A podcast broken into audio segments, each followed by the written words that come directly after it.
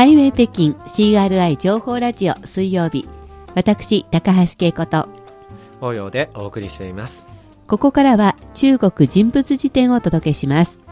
その時々の話題の人を紹介していこうというコーナーです。今回はえー今回は中国の実力派俳優黄渤黄渤をご紹介します、はい。えー彼が主演を務めた、えー新作映画うん「鬼吹灯之寻龍诀」ザ・グールス、えー日本語の意味ではお墓の中の悪霊たち。この作品が今月18日から中国全土で公開されまして、うん。えー上映3日間で興行成績は5億9000万元。うん。およそ日本円にしてですね、えーおよそ110億円に達しました。はあ現在話題沸騰中ですね。はい。ちょっとこのお墓の中の悪霊たちというタイトルが気にはなるんですが、うん。まずこの本邦について紹介していきましょう。そうね。はい。えっと、生まれは、えー1974年生まれで、うんえー山東省青島市の出身です。ビールで有名な。うん、美しいところですね。はい。両親はいずれも学生時代からの勉強家で地元の政府機関で働いている公務員です。割とお堅いうちなんですね。うんそうですね、えーまた叔父はですね人類の遺伝子序列の解明に成功したうんアメリカチームの科学者であったため、おーえー、ファンボの方もですね、うん小さい頃から周りから大きな期待がかけられていました、まあ、確かに両親が政府関係の機関で働いていて、おじさんもそんなすごい科学者だったら期待されちゃいますよね。そうですね、うん。しかししかし、学業とはあんまり無縁のようでしたね、はっきり言うと勉強はあまりできなかった、えーってことでしょうか、うん。えー中学校の頃からバーやダンスホールに出入りしてですね、はい。歌を歌っていました、うん。えー1993年の頃、えー高校生だった彼はですね、えーミュージックホールで働くことになり、えー歌手の道へ進むことを決意しました、うん。えー当時はですね青の砂嵐というバンドを組んで、えー全国各地でえーその講演活動を広げました。おー同時にですねあのダンスコーチや、えー声優の仕事にも携わった経験があるそうですね。あの両親の公務員とかおじさんの科学者と全然違う道を行くわけですね。そう。ですね、はい。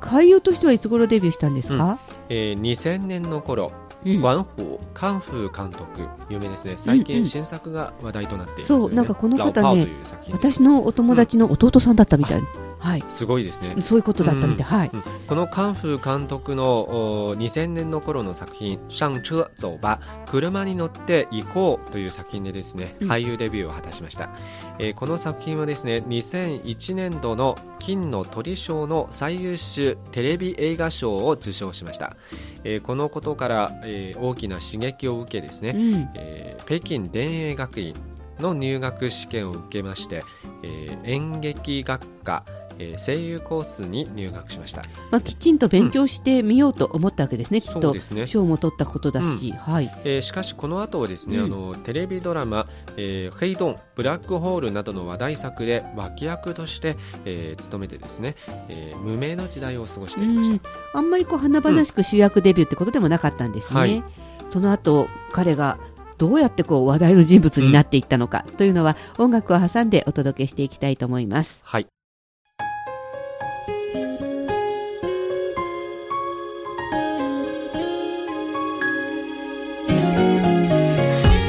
お聞きの番組はハイウェイ北京です。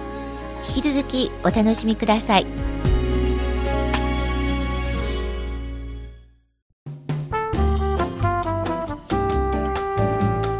ハイウェイ北京 CRI 情報ラジオ水曜日。中国人物辞典をお届けしています。今回は新作映画が公開されてビッグヒットになっています、はい。ホアン・ボーをご紹介しています実力派俳優ですよね、うん。まあ、あの役者というよりは役人とか科学者の家系に育ったのに、もう高校生の頃からね。あのバーとかダンスホールに出入りして、歌を歌ったり踊ったりしていたということなんですが、えー俳優にデビューした後、まあしばらくは無名の時代を過ごしたんですね、そうですね。いつ頃からブレイクしてきたんでしょうか？はい、えーきっかけは2006年だったんですよね。はい。えー、ニンハオニンハオ監督のヒット作「えー、疯狂的石頭クレイジーストーンで、えー、チンタオ市の方言をしゃべるヘイピー、うん。えー黒川役を演じましてですね はい。えーコメディ俳優としての才能を大いに開花させまして大いに、えー認められましたねまあ、もともとチンタオ出身ですから、チンタオの方言を喋るって適役だったそうですよねでしょうね。この、その自由にのびのびとできたところがまた良かったのかもしれませんけど。しかもこの作品で、はいえー台湾の金の馬賞の最優秀オリジナル脚本賞など、えー多くの大賞を手に入れましたね、うん。えーまた2008年にはその続編のクレイジーレース疯狂的賽車に出演しまして、はい。好評をまた博しましたね、えーその後は多くのコメディ作で、あの起用されましてですね、うん。えー数々の賞を獲得するようになりましたね。じゃあまあコメディ俳優として最初にブレイクして、うん。まあ、コメディの人ってイメージだったんですね。そうですね、うん。特にあの近年ですね話題となったのはシュージョン、えーうん。シュージェン監督のヒット作「ロスト・イン・タイランド」ああはいはい、えータイジョンという作品に出演しまして、作ですよね。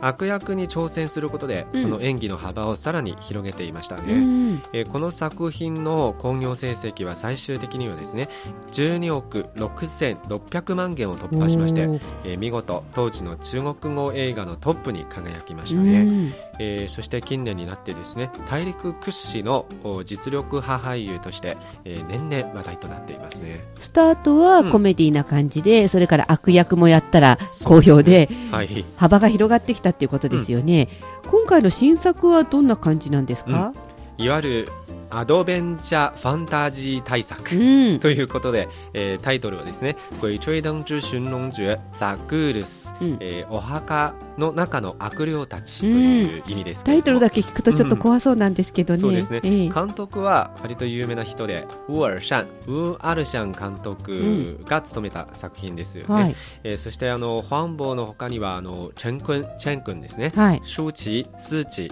えーアンジェラ・ベイビー番組の中で紹介したことがはいあるんです取り上げよね、ましたね。えーシャーユーシャーユーなどですね豪華な俳優陣となっています。まあ、これだけでうん。話題作っていうのがよくわかりますけれど、そうですね。はい。まあ、同じタイトルの小説「鬼吹灯」が原作の映画ということで、うん。えーその特殊な視覚効果が、えーこの作品の最大の見どころになっていると言われていますはい。ね。